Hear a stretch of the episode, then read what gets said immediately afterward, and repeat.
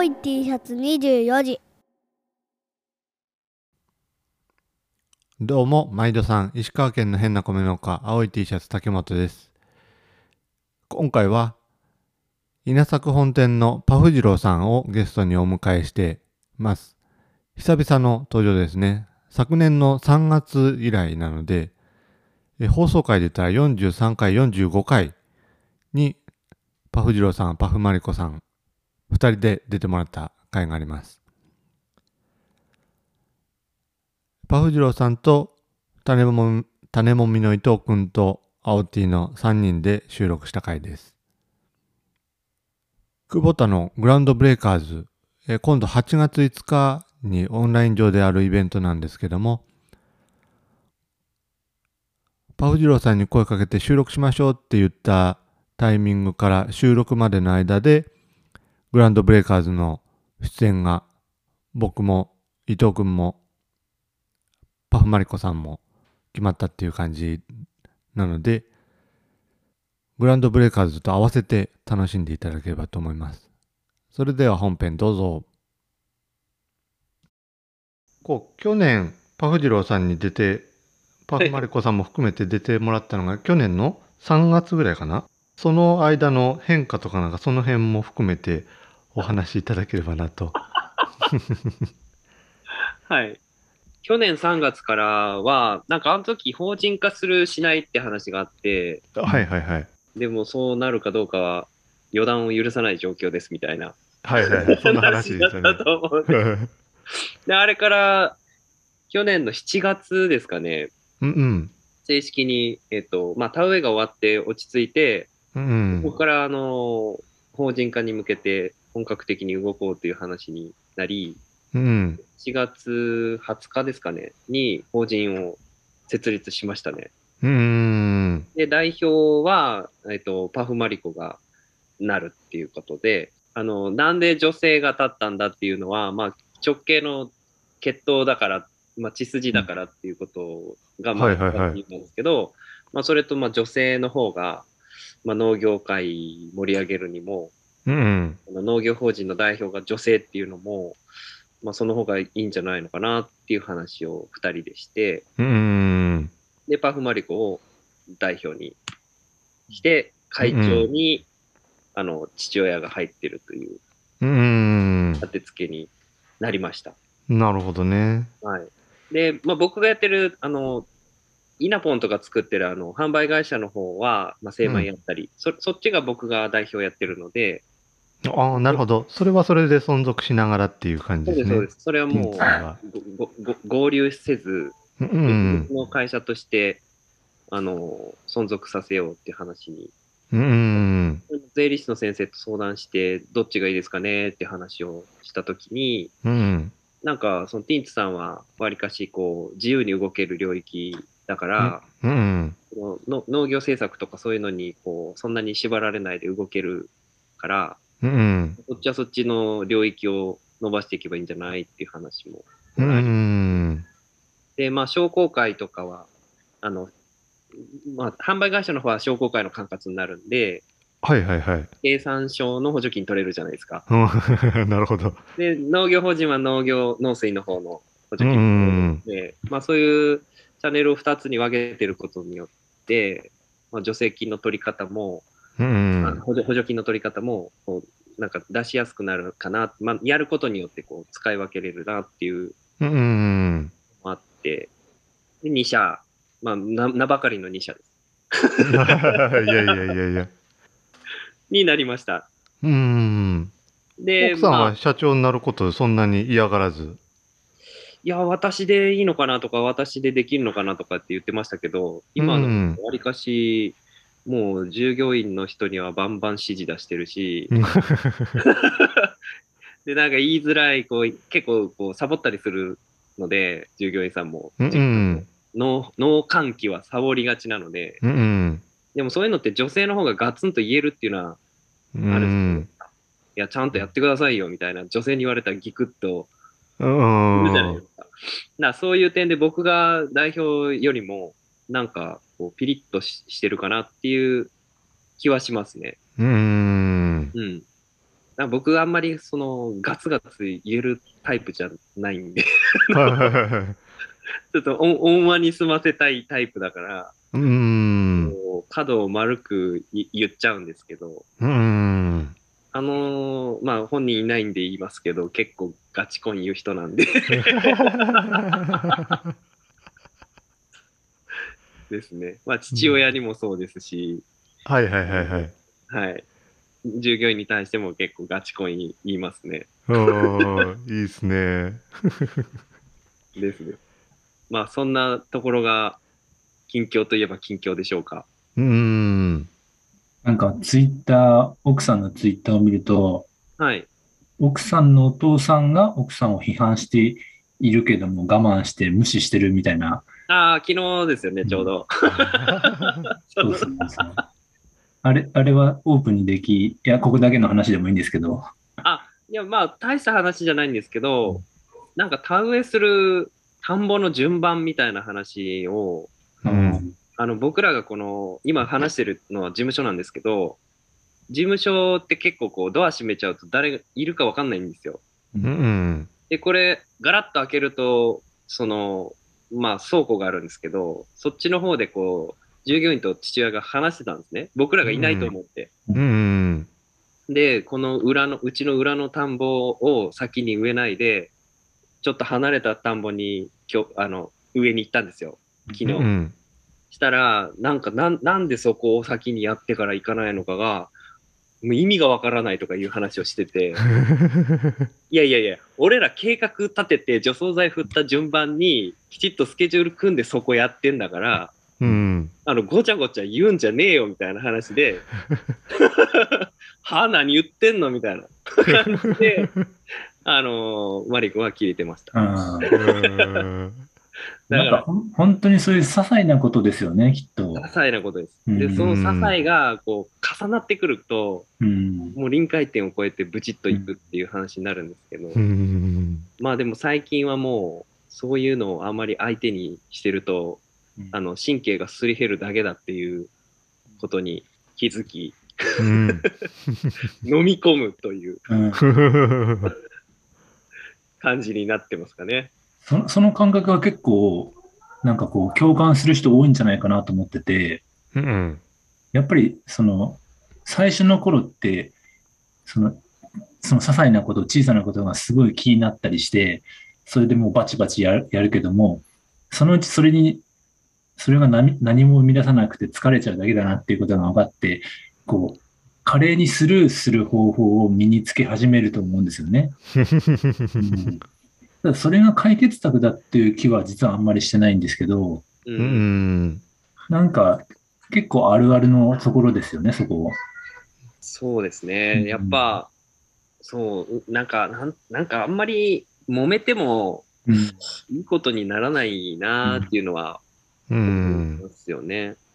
なんか単純にそれ話、話すればいいじゃんっていう話なんですよね、きっと。うん。そういう些細なことって。うんけ。ど、それ、それがなんか難しかったり、うん。それすらなんかちょっとしんどいっていうのってめちゃくちゃわか、共感して、うん。なんか、うん、事業承継ってそそういうことの積み重ねなんでしょうけども、そそれがなんか、うまくこう、クリアできたら、スムーズになるんでしょうね、きっと。うん。やっぱりな感覚の違いっていうのあって、えっ、と、合っとるかどうかは別として、僕らはなんか合理的に行こうと思ってうん計画を立ててやるけども、うん。親父なんかはこう感覚的にみたいな、うん。これまでそうしてきたからとか、うんそういうのを結構大事にしてて。で、そこの意見が結構合わなくって、はいはい。で、合理的にいけばこうやんっていうことを提案しても、いや、そんなことねえぞとか言ったり、こっちの方が合理的やみたいな、自分のやつを正当化させようとして、で、そうなってくると、主観対主観みたいな感じになっちゃうんで、あんまりこう、んなんか建設的な話し合いとかっていうのができんなっていう感じがうんあるんでね。う。うんん。ですね。まあなんか僕らはこうついで5年目に入るんですけど、ついでっていうか、正式についたのは去年ですけど、入入って5年。ううんその間にこう、まあこ、これなんでこんなことになってるんだろうっていうのは、こう、多々あって、うん。あの、し最初1年目、2年目ってよく分かってないから、う。ん。それをすることが理にかなってるんであろうという、うんこう、もう、なんていうんですよ。信信じてやる。うん。でもなんか、ん？ちょっと待って、これ種まきのスケジュールとかおかしくね？みたいな。うん。と、もう30日なんやになっちゃうよな。35日って上んのこれ？みたいな。うん。このスケジュールおかしい絶対ってうん話にだんだん気づき始め、3年ぐらいからもう完全にこれはあのスケジューリングから何から計画を立てて組み直さないと、この感覚的議論に付き合ってると、いうん。つもあんまり良くないなっていうことも、あの、分かり始め、うん。うん、だからその辺、ちゃんとお客さん向いて仕事しようよっていうふうに、あの、変わってきたかなっていうのはありうます。ん。まあ、全部農協出荷してる時は、別に、まあ、お客さん向かなくたって、まあ、これではいいじゃんみたいな話なんですけど、うん。やっぱ僕ら、こう、精米して直販したりとか、なんかそういうお客さん、まあ、なんかホテルさん持ってったりとか、なんかそういうのをするにあたって、なんか自信持ってこれ、あの、食べてもらいたいですって言えるお米にしなきゃっていうのが前提にあるから、うんこ。の辺でこう、もう元から考え方が違ってきちゃいますよね。うん。僕らはまあお客さんが喜んでくださることを生徒したいっていうのがうんありますかね。うん。うんうん。ななんか今、ふと、ふと思ったんですけど、こう、逆に井上さん夫妻から見て、そのお父さんのいいところってなんかないんですか？いいとこはですうんね、やっぱ人望ですね。う人ん。望と、やっぱこれまでのこう、なんていうんですか、歴史というか流れっていうか、その人と人との、まあ、関係性っていうか、もう昔から続いてきた、こう、付き合いの積み重ねって、うん僕らにはこうカバーしきれない世界があるから、うんうん。やっぱそういうのって、あの、もうず字でずっとやってきた人でしか得られないものですよね。うそれん。は確かにその、懸命にやってきて、続けてきたっていう、もう絶滅寸前のこの米農家の中でですね、まあこの地区では、まあ、あそこに任せときゃ、なんとかなるわみたいな、うん。作業委託にしても、うん あの、何にしても、まあ、苗頼むにしても、まあ、あの、あそこ頼んどけばいいでしょうみたいな感じの空気にしてくれたのは、本当にありがたいなって思ってね。うん。それは僕らにはできないことです。はいはい。なんか今、今の質問って今、ふと出てきたんですけど、うんなんか事業承継の話をしてると、親とか経営者がやっぱり、なんか、ダメだとか悪いとか違ってるとか、あの、ひどちらかというとネガティブな話がうん。出てくることが多くて、で、それでみんなそうだよねって言って、こう、共感してるんですけど、んなんか、なぜか今ふと、なんかそれって、ポジティブな評価とか、ポジティブな見方したらどうなるんだろうっていうのが、今ふと頭に浮かんでしまって、その質問したんですけど、なんか、いいところを見ようとすると、なんか、やっぱ見え方変わってくる気がしましたね。うん。そうですね。ままあ、ききっと悪いところは山ほど出てくるんでしょうけど、あ、多分逆もしかりですよね。その親側からすると、うん。なんでそうするんだっていううん目線とか、違和感みたいな部分って、親の側の見方では、親は親なりにあるでしうょう。ん。うん。まあ、子は子なりにうん。なんでっていうのもあるでしょううし、ん。どっちが正解っていうのも多分ないんだろうけれど、うん。ただやっぱり時代に合わせていかなきゃいけないだろうなっていうのは、うん。やっぱまあ商売なので、ゆ農業も商売の一つだと思うので、うん。でそこはやっぱりニーズに合わせて動いていかないと、うん結局は淘汰されるって話になって、元も子もなくなっちゃうっていうのがあるから、うんある程度若い人が、こう、うん、その時代の空気感を感じてる可能性が高いと思うので、うん。若い人が、まあ、やり、やりたいというか、やっていこうと思ってる方向性を、まあ、親が、こう、なんとなしに言いたいけど、小言を我慢して、応援するっていう感じがいいのかなっていう、あの、僕らの側からそう見思ってるんですよ。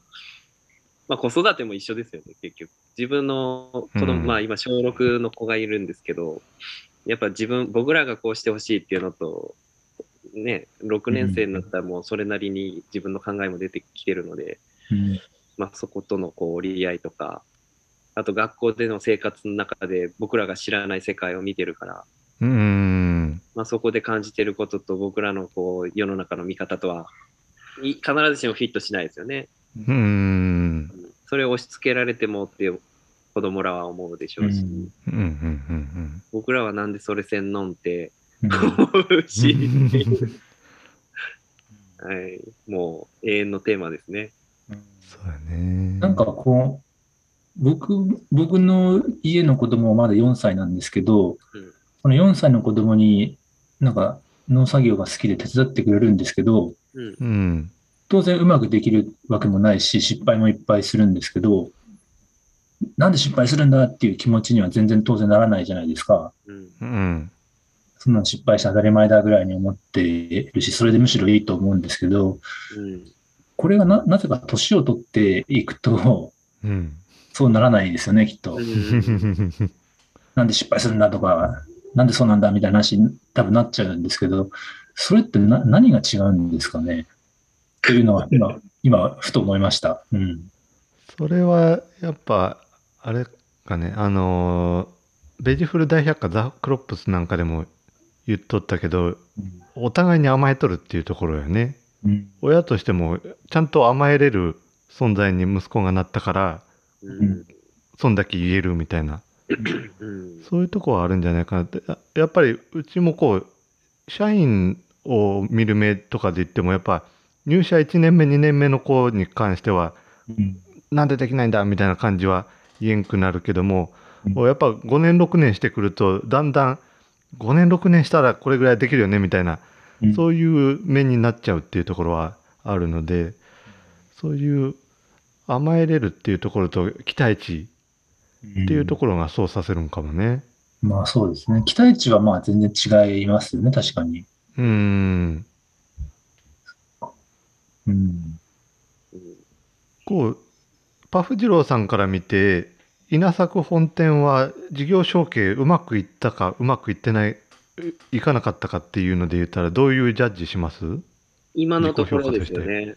うん今のところはすごくうまくいってるんじゃないかってうんですね。うん。なんか、その、基本、まあ前、前回の時に財布とハンコうん話が出たと思うんですけど、まあそれはもう完全に僕たちが財布とハンコを持つって形になってますし、うん。借り入れの名義から、あの、要するに農園が持ってた資産一式うん。をもうそのものを全部こう、あの、買い取るという形にして、うん。もうもものものの名前から何からも全部変えていってるので、うん。まあ、その分その買い取ったってことになるので法人からその親の方にお金を払っていかなきゃいけないんですけどもその関しては。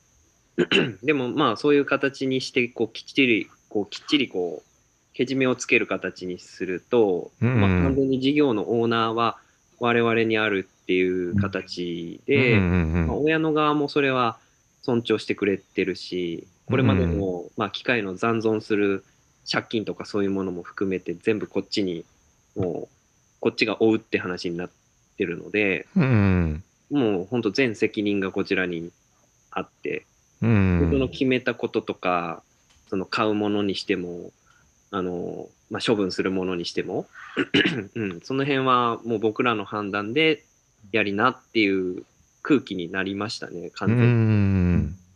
ねだからあの、まあ僕らもその、まあ、背負わなきゃいけないうん。借金とか、払わなきゃいけないものとかっていうのは、当然お重しにはなって重たいんですけど、うんただその分、その、意思決定の気軽さというか軽さっていうのは、こう、トレードオフなのかなっていうか、うん。重荷を背負ったからこそ、こう、クイックに判断できるとか、軽軽くこう、あの、決めれるっていう、うん。相談、お伺い立てなくても良くなったっていうのはありますね。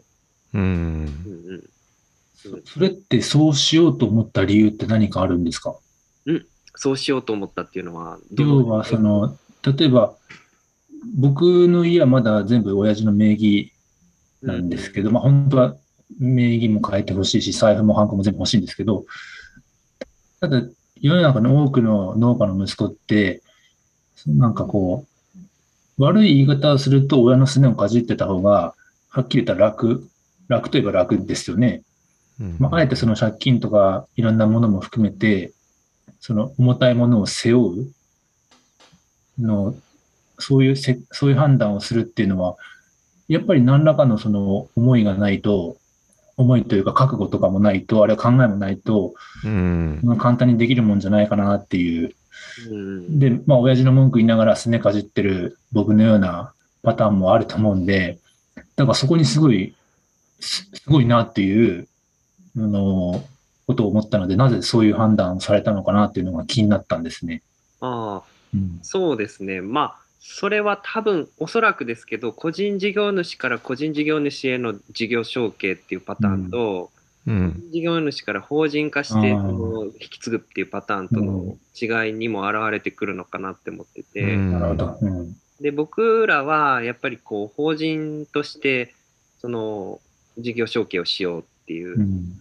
いいわゆる個人事業主から法人なりした状態で代表もその時に変わるっていううん。形を取りたかったんですね。うんまあそれは理由はいろいろあるんですけど、やっぱりその個人で事業をやっていくそのまあ規模感っていうか、うん。まあ中途半端な規模なんですよねうちみたいに二十何ヘクタールぐらいやって受託が10兆部ぐらいあってみたいななんかその、まあ、売上規模とかで考えるとなあとは補助金の受けやすさとかっていうのも考えると法人の方が多分これからはその大きい機械買うとか、まあ、そういうのでちょっとだんだん個人だと不利になってきてるっていうのもああるし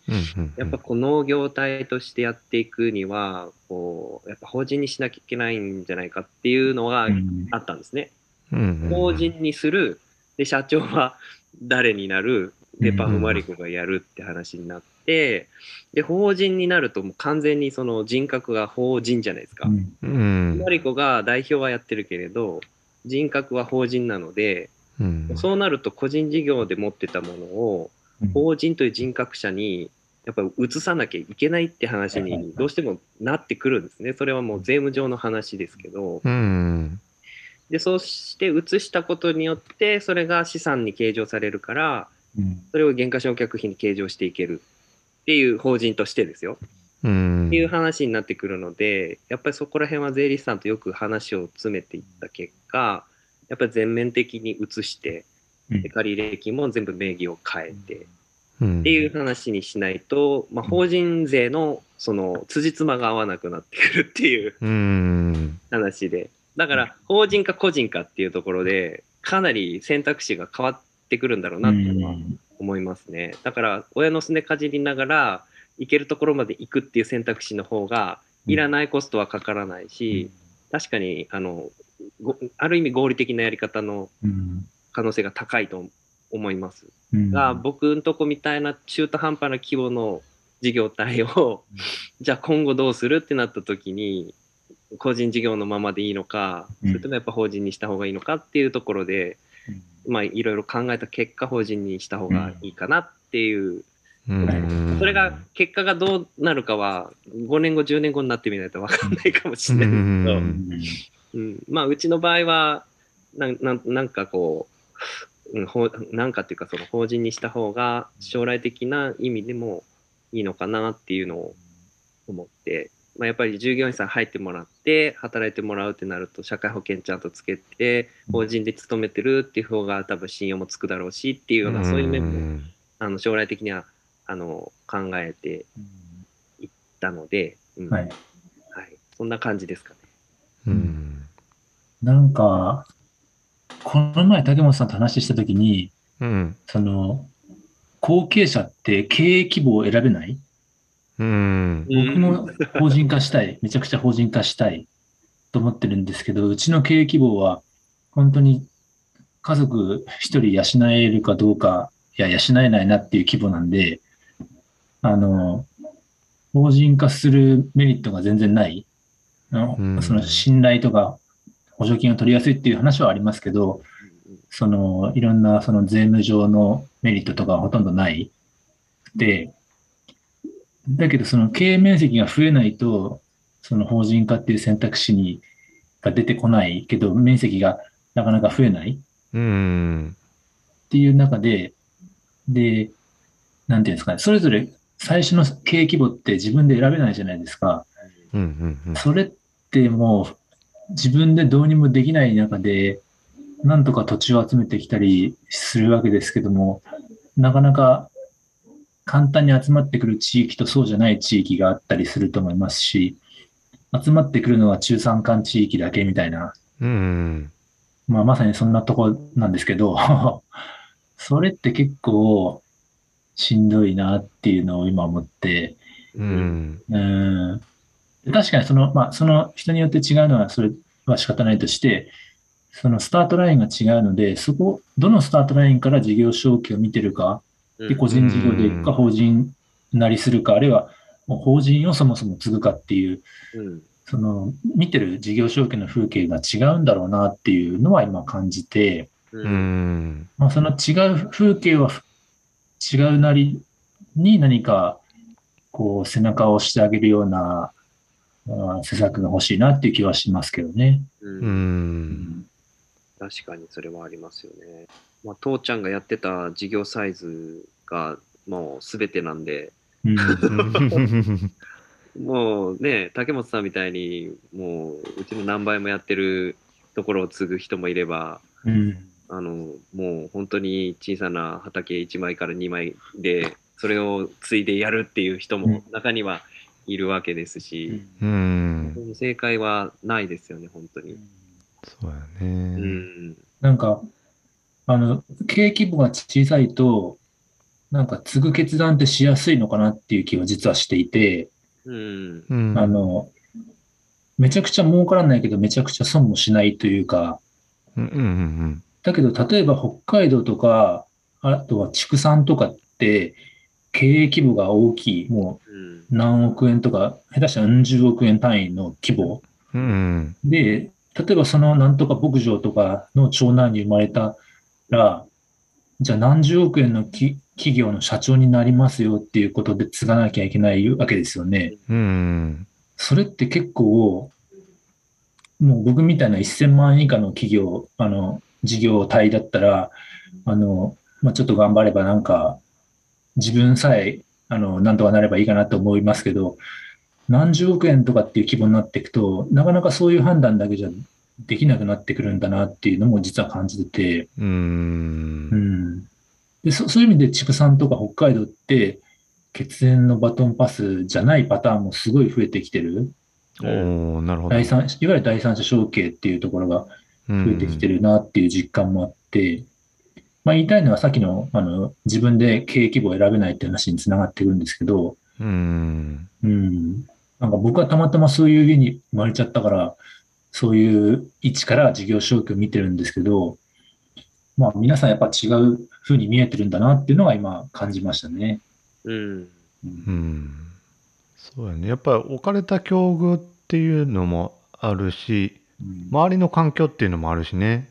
うん。ううちで言ってもこうお家族プラスアルファでの最適な経営規模っていうところを追求したらちょっと条件不立地のところをそぎ落としてやった方がうん。本当はいいんやろうけども地域としてはそうもいかんしうさらに離農する人は増えてくるしっていうようなところもあるからうちはあの社員を増やして規模を増やすっていう方向で生き残る方法を探していかんなんていうところを今描いてるっていうとこやしうん。そういうところも考えなきゃいけないポイントっていうとこやねうん。特に田んぼ畑の人はそんなことないってことはないこないかもしれんけどもうん畑の人よりもやっぱ田んぼの人がそういうマインドを持ってるかなっていう感じはあるね。うんうんやっぱ面積がでかいから、その田んぼってそのコミュニティじゃないですか、言ったら。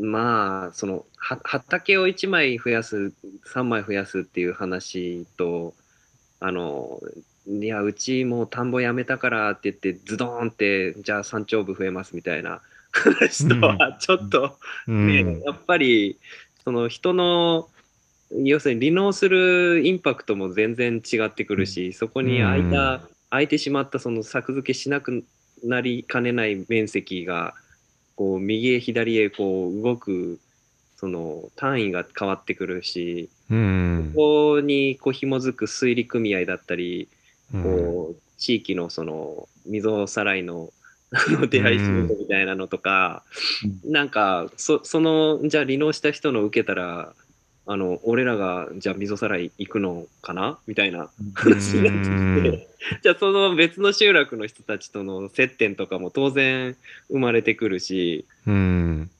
当然水利費も払わなきゃいけない出会い仕事も出なきゃいけない。であっちゃこっちゃ出てる間にいやなんかうちも辞めるからじゃあお願いしますみたいな話になり、だからなんか田んぼって本当コミュニティだなっていうか、ううんん気はしますね。なんか農業でもあるけど、自治自治会。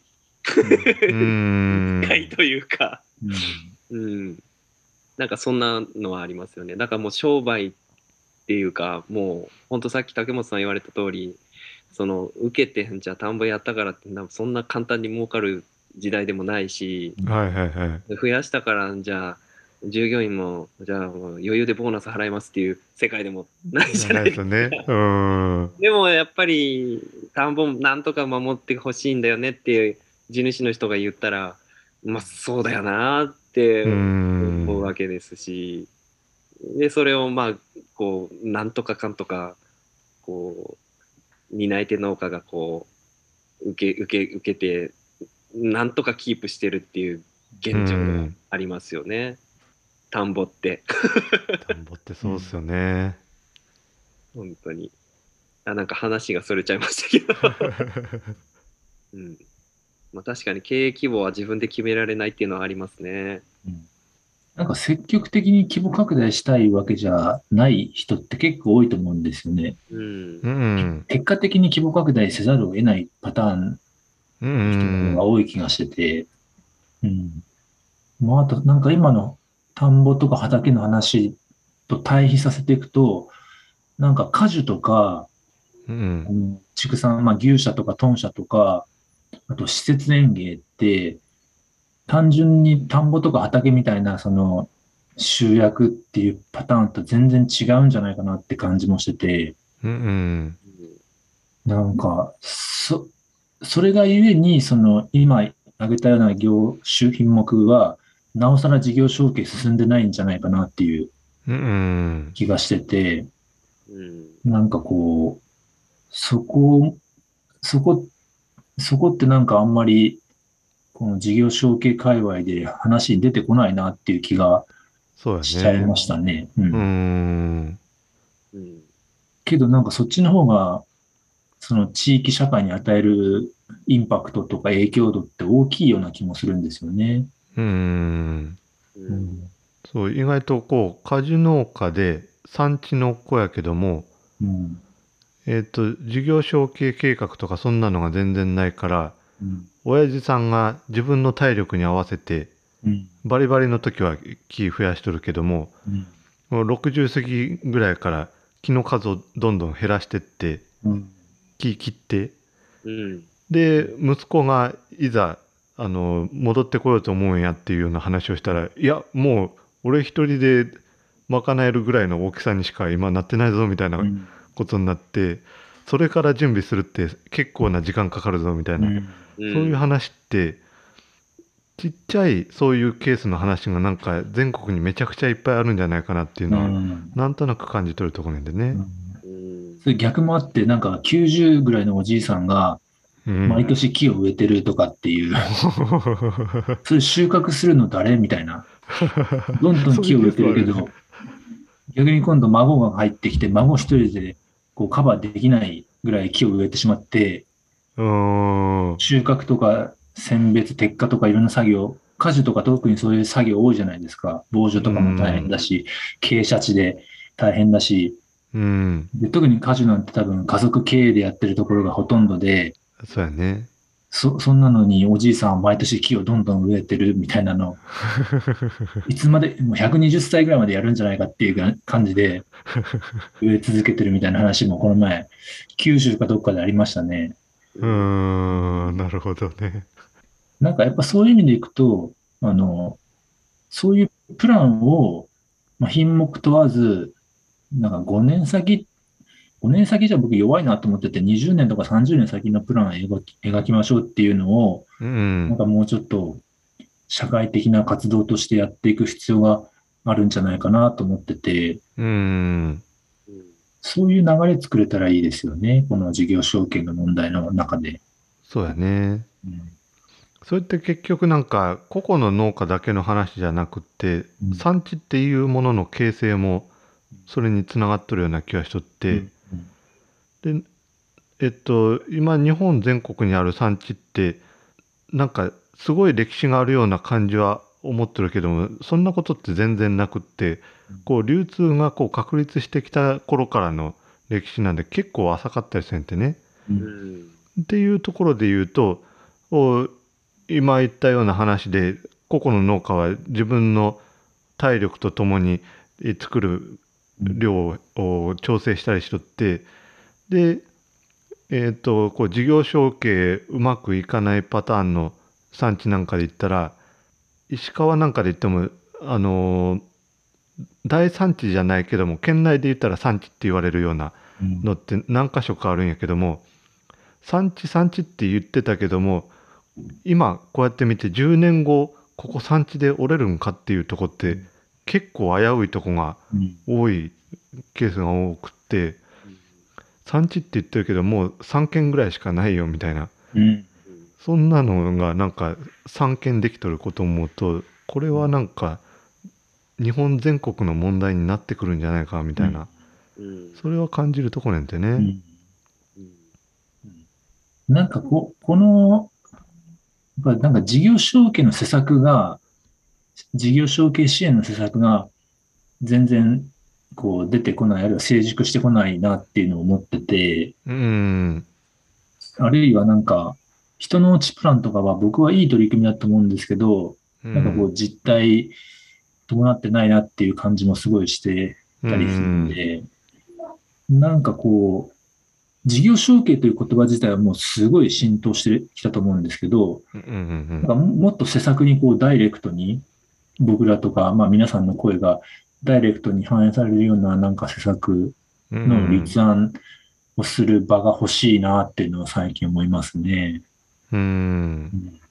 人の内プランとかも多分本質はめちゃくちゃいい政策やと思うんやけども、うん。実態はどうなっとるかって言ったら、うん。70過ぎ75の農家さんももうあの中心的な担い手ですみたいな感じで手挙げて、うん。なので政府みたいなそんな片付け方が結構多くって、本当はそこをそういう話をするべき場所じゃないだろうみたいな、うんうん。うんこう20年後30年後とかこの産地がどうなってるかっていうところをみんなで話し合おうよっていうようなところなんだけども、今75歳の人が担い手にいるので政府みたいな。うん。そういうので話が全部終わってるような感じがするやってね。うん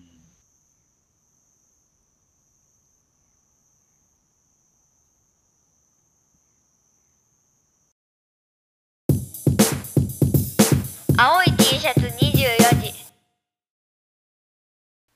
本編いかがだったでしょうか？青い T シャツ24時ではお便りを募集しております。番組概要欄にお便りフォームへのリンク貼ってありますので、ぜひお便りください。Apple Podcast、Spotify でのフォローおよび評価いただけると嬉しいです。それでは今回はここまで。また次回、ほんならまた。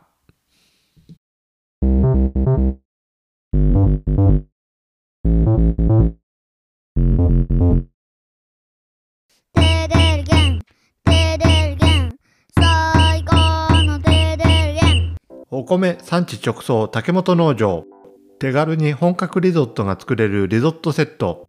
リゾットマンマ好評発売中。詳しくはカタカナ入力テーデルゲンで検索。美味しいお米食べてちょうだい。